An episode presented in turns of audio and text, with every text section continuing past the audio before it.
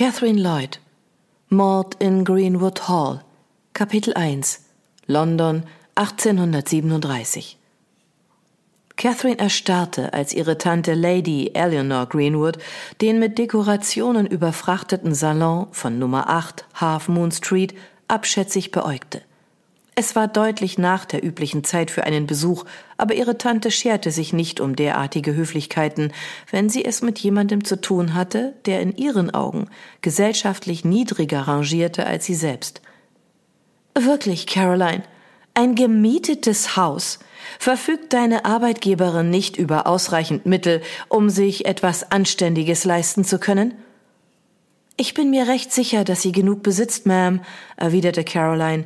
Sie hat sich nur noch nicht entschieden, ob sie über die laufende Saison hinaus in London bleiben möchte. Und wenn sie beschließt, in den Norden zurückzukehren, hat sie dann vor, dich mit dorthin zu schleifen? Ich muss annehmen, dass sie verwitwet ist, denn kein Ehemann würde es erlauben, so viel Geld für Frivolitäten auszugeben. Tante Eleanor erschauderte, so dass die langen Federn an ihrer Haube zitterten. Sie hatte scharfe Gesichtszüge, eine spitze Nase und einen dauerhaft zusammengekniffenen Mund, welcher derzeit deutlich ihr Missfallen zum Ausdruck brachte. Woher hat sie denn ihr Geld? Das geht sie wohl kaum etwas an, Ma'am. Caroline reckte trotzig ihr Kinn vor. Mrs. Froggerton ist sehr gütig zu mir und aber für all das hier besteht doch überhaupt keine Notwendigkeit, liebe Nichte, warf ihre Tante erneut ein. Indem du ein Gehalt annimmst, erniedrigst du dich nur. Du weißt, dass ich dich jederzeit mit offenen Armen zurück in Greenwood Hall empfangen würde.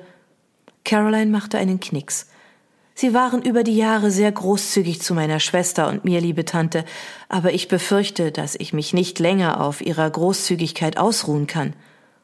Und doch macht es dir nichts aus, dass ich deine Schwester bei mir beherberge. Ich werde Sie dieser Aufgabe entbinden, sobald ich dazu in der Lage bin.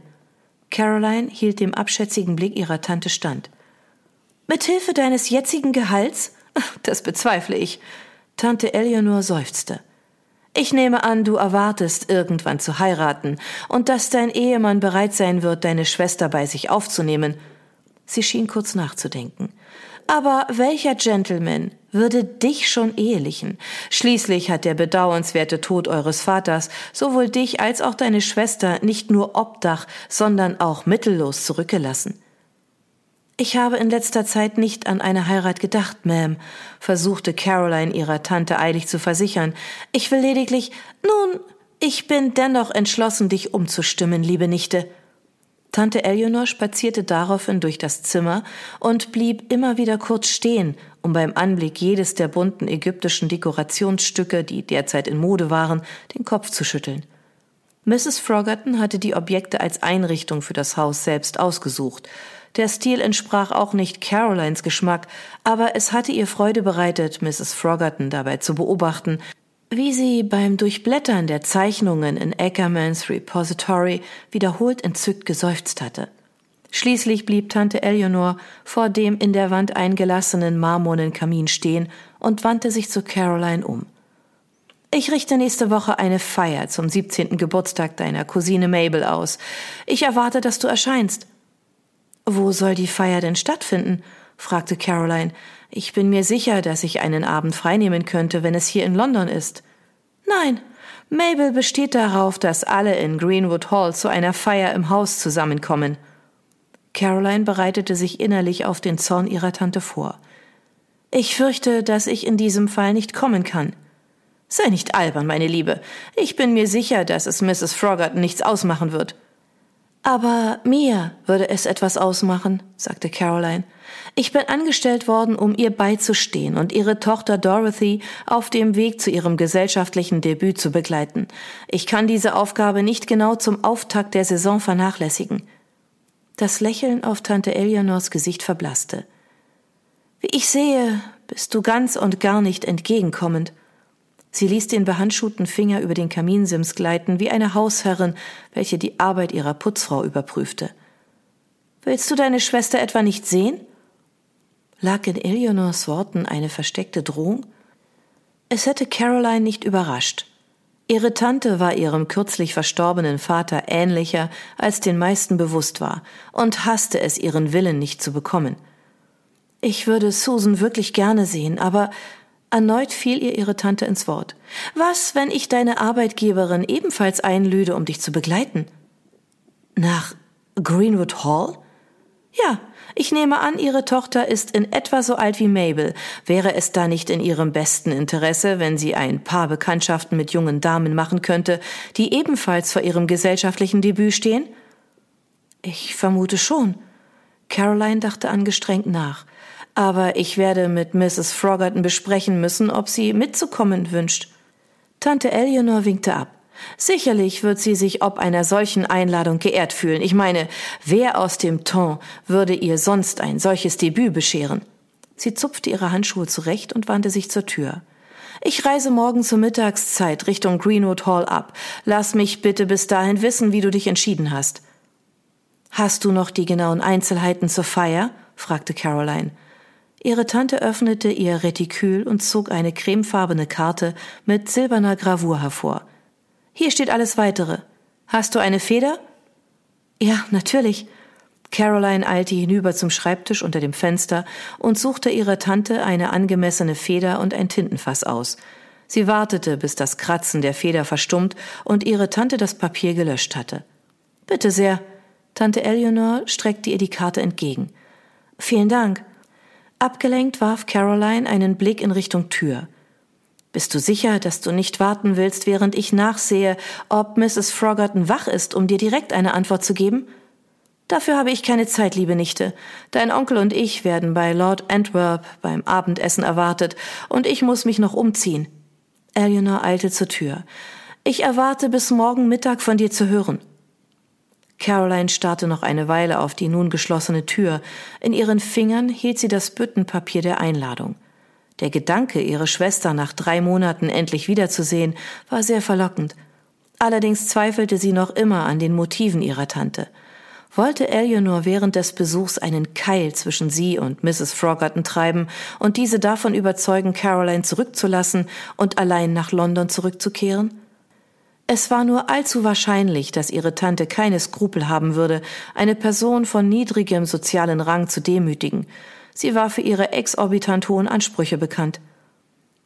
Wer kam denn zu so später Stunde noch zu Besuch? Caroline sah auf und erblickte ihre Arbeitgeberin, die umringt von kläffenden Hunden ins Zimmer trat. Mrs. Froggerton trug ein bunt bedrucktes Musselinkleid und eine verzierte Spitzenhaube. Ihr wunderschönes Fransenhalstuch aus Seide fiel bis auf den Teppich und wurde energisch von einem der Hunde attackiert – soll ich frischen Tee bringen lassen, Ma'am? fragte Caroline, während sie zu ihr hinübereilte, um das Halstuch zu retten. Dann begleitete sie ihre Arbeitgeberin zu deren Lieblingsplatz am Feuer. Ja, bitte. Und dann setzen Sie sich doch zu mir und erzählen mir von unserer Besucherin. Mrs. Froggerton hatte einen starken nordenglischen Akzent und besaß, anders als ihre geringe Körpergröße und rundliche Statur vermuten ließen, die Lungen eines Kavallerieoffiziers. Durch diese Kombination konnte sie recht einschüchternd wirken, doch unter ihrer lauten Art hatte Caroline eine herzliche Person mit einem ausgeprägten Sinn für Humor und einem scharfen Geist kennengelernt. Sie behandelte Caroline stets wie einen ihr gleichgestellten Menschen und nicht wie eine niedere Bedienstete, die man herumkommandieren konnte. Mrs. Froggerton war immer bereit, auch anderen Meinungen Gehör zu schenken. Ihre Tochter Dorothy, offenbar mit deutlich zu viel Dünkel ihren Stand und ihren Reichtum betreffend aufgewachsen, gab sich fordernder und weit schwieriger zufriedenzustellen. Meine Tante, Lady Eleanor Greenwood, war zu Besuch, sagte Caroline, als sie sich auf den Platz gegenüber ihrer Arbeitgeberin niederließ. Sie hat uns zu einer Hausfeier anlässlich des Geburtstags meiner Cousine Mabel eingeladen. Sie wird diesen Monat 17. Sie reichte ihr die Einladung. Mrs. Froggerton nahm sie mit ihrer behandschuhten Hand entgegen und setzte ihre Brille auf. Oh, gütiger Gott! kreischte sie und klang dabei wie ihr Papagei Horace, während sie ihrem Gesicht gleichzeitig Luft zufächelte. Was für eine Ehre! Die Feier wird auf dem Land stattfinden, erinnerte sie Caroline. Ich weiß, dass Sie Veranstaltungen in der Stadt bevorzugen. Habe ich das Ihnen zu verdanken, Miss? Haben Sie Ihre Tante darum gebeten, uns einzuladen? Mrs. Froggerton blickte mit einem Leuchten in ihren braunen Augen zu Caroline auf, so dass sie Caroline nicht zum ersten Mal an einen neugierigen Spatz erinnerte. Ich habe lediglich erklärt, dass ich nicht in der Lage sein würde zu kommen, wenn es meiner Arbeitgeberin missfiel, antwortete Caroline. Als ob ich sie davon abhielt, hier hinauszugehen und sich zu amüsieren, meine Liebe, erwiderte Mrs. Froggerton mit einem freundlichen Zungenschnalzen. Sie sind jetzt Teil meiner Familie, meine Liebe. Vergessen Sie das nicht. Dann wünschen Sie also teilzunehmen? fragte Caroline hoffnungsvoll. Ich würde es mir nicht im Traum entgehen lassen. Ihre Arbeitgeberin deutete auf die Glocke. Und jetzt sagen Sie Brandon, dass er den Tee vergessen und uns Sherry zum Anstoßen bringen soll. Was feiern wir denn? Dorothy Froggerton betrat das Zimmer mit einem genervt wirkenden Stirnrunzeln. Musst du so unangenehm laut sein, Mutter? Wir sind zu Lady Eleanor Greenwoods Hausfeier auf Greenwood Hall in Norfolk eingeladen worden, Dottie. Wieso sollte ich zu einer dummen Hausfeier mitten im Nirgendwo gehen wollen, wenn ich so kurz vor meinem Londoner Debüt stehe? wollte Dorothy wissen. Es wäre eine ausgezeichnete Gelegenheit, um einige der anderen jungen Damen kennenzulernen, die zeitgleich ihr Debüt geben, bemerkte Caroline, und ich kann dir versichern, dass die Gäste meiner Tante allesamt höchsten Rang und Namen haben. Ihre Tante? Dorothy wandte sich Caroline zu und starrte sie an. Plötzlich war sie sich ihres schlichten Kleides und ihrer streng zurückgebundenen Haare nur allzu bewusst. Mit allem gebührenden Respekt, aber wenn sie ein derart geringes Vermögen besitzt, dass sie selbst Geld verdienen müssen, bezweifle ich, dass sie über einen besonders hohen sozialen Status verfügt. Sei nicht so unhöflich, Dot. Vielleicht hat Caroline sich freiwillig für dieses Dasein entschieden, schaltete Mrs. Froggerton sich ein. Nicht alle wollen Zeit ihres Lebens von ihrer Familie abhängig sein. Meine Tante hat mir angeboten, bei ihr zu wohnen, Miss Froggerton, aber ich habe abgelehnt. Caroline bemühte sich um eine ruhige Stimme. Ich habe mich dazu entschieden, mir meinen eigenen Weg in der Welt zu suchen. Dann sind Sie dumm, sagte Dorothy rundheraus. Frauen sind nicht dazu gemacht, für sich selbst sorgen zu müssen. Dafür brauchen sie einen Mann. Was für ein Unfug, fuhr Mrs. Froggerton dazwischen. Wer glaubst du hat das Geschäft deines Großvaters geführt, junge Dame? Wer ist jeden Abend im Büro geblieben, um sicherzustellen, dass jede Order perfekt war? Wer hat sich um die Buchführung gekümmert? Ich kann dir verraten, dass es nicht mein Vater war. Er war weniger als nutzlos, dieser alte Trunkenbold. Caroline war den lauten und offenen Meinungsaustausch, der bei den Froggertons üblich war, nicht gewohnt. Sie wünschte sich, unter einem der Stühle verschwinden zu können, bis sich der Sturm gelegt hatte. Sprich nicht über das Geschäft, Mutter, ermahnte sie Dorothy. Du ruinierst doch meine Chance auf eine gute Partie, wenn die Leute glauben, dass mein Wohlstand erarbeitet ist. Aber das ist er nun mal, meine Liebe. Ich schäme mich nicht dafür und du solltest das auch nicht. Zur Abwechslung musste Caroline Dorothy recht geben. Obwohl die junge Miss Froggerton hübsch war und eine großzügige Mitgift versprach, war sie nur eine Generation davon entfernt, eine Neureiche zu sein. Selbstverständlich würde das jeden jungen Gentleman beeinflussen, der in Erwägung zog, sie zu heiraten. Der junge irische Diener namens Brandon trat mit einem Tablett mit den Getränken auf dem Arm ins Zimmer. Er zögerte kurz an der Türschwelle, als er Mutter und Tochter erblickte, die sich wie zwei verbissene Ringkämpfer anstarrten. Sie können das Tablett hier abstellen, murmelte Caroline ihm zu. Vielen Dank. Sehr wohl, Miss. Brandon verschwand eilig aus dem Zimmer, und für einen Moment wünschte Caroline sich, es ihm gleich tun zu können. Sicherlich würde keiner der Froggertons es bemerken, wenn sie kurz gehen und sich nach dem Abendessen erkundigen würde. Manchmal fühlte sie sich in dieser neuen und unsicheren Welt wie auf einer spiegelglatten Eisfläche. Gerade als sie sich zur Tür wenden wollte, marschierte Dorothy auf sie zu. Mutter sagt, dass ich mich dafür entschuldigen muss, sie als dumm bezeichnet zu haben. Vielen Dank, sagte Caroline. Ich denke aber immer noch, dass Sie töricht gehandelt haben. Dorothy wickelte eine ihrer blonden Locken um den Finger und zog einen Schmollmund. Sie war ein erstaunlich hübsches Mädchen mit einem beachtlichen Vermögen, das sich im Ton gut machen würde, sofern sie ihre Wurzeln und ihre Meinungen für sich behielt. Aber ich nehme an, dass es in ihrem Alter ohnehin recht schwierig ist, noch einen Mann zu finden. Stimmt, erwiderte Caroline. Sie hatte keinerlei Interesse daran, Dorothy an den Erinnerungen an ihre erste, sehr erfolgreiche Saison in London teilhaben zu lassen. Sie hatte damals nicht nur das Interesse eines Viscounts geweckt, sondern auch das des Sohns eines Earls. Doch dieses Leben lag nun hinter ihr, und sie wollte es nicht länger vermissen. Auch wenn sie mit ihrem dunklen Haar und den blauen Augen durchaus elegant aussehen. Dorothy war offenbar noch nicht fertig. Mutter sagt, ich würde gut daran tun, von Ihnen zu lernen, wie ich mich richtig verhalte. Ich meine, das ist einer der Gründe, warum sie mich eingestellt hat, stimmte Caroline ihr zu.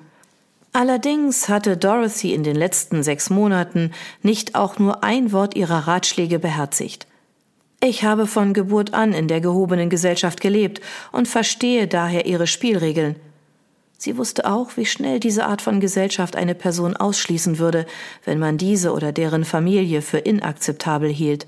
Der Selbstmord ihres Vaters hatte das nur allzu deutlich gemacht. Denken Sie also, dass es eine gute Idee wäre, zu dieser Hausfeier zu gehen? Dorothy wandte sich, während sie sprach, halb zu ihrer Mutter, um diese am Gespräch zu beteiligen. Caroline nahm das Tablett mit den Getränken und platzierte es auf dem Beistelltisch neben Mrs. Frogerton. Ja, in der Tat. Meine Tante ist eine ausgezeichnete Gastgeberin. Es wird viele Gelegenheiten geben, um zu reiten, die Landluft zu genießen und das Dorf zu besuchen. Und der Ball anlässlich des Geburtstags meiner Cousine Mabel wird natürlich extravagant ausfallen. Es wird einen Ball geben? Das weckte sofort Dorothys Interesse. Ja, Greenwood Hall verfügt über einen riesigen Ballsaal. Caroline erinnerte sich sehr gut daran, wie es war, dort zu tanzen die Aufregung vor jedem neuen Tanzpartner, die Freude über ein neues Ballkleid und die immer mitschwingende Aussicht, dass eines Abends, vielleicht an diesem Abend, der Mann ihrer Träume dort sein würde. Sie könnten das Kleid anziehen, das Madame Julie heute gebracht hat. Oder ich könnte mir ein neues schneidern lassen. Dorothy sah ihre Mutter an. Eines, das der Feier einer echten Lady angemessener ist.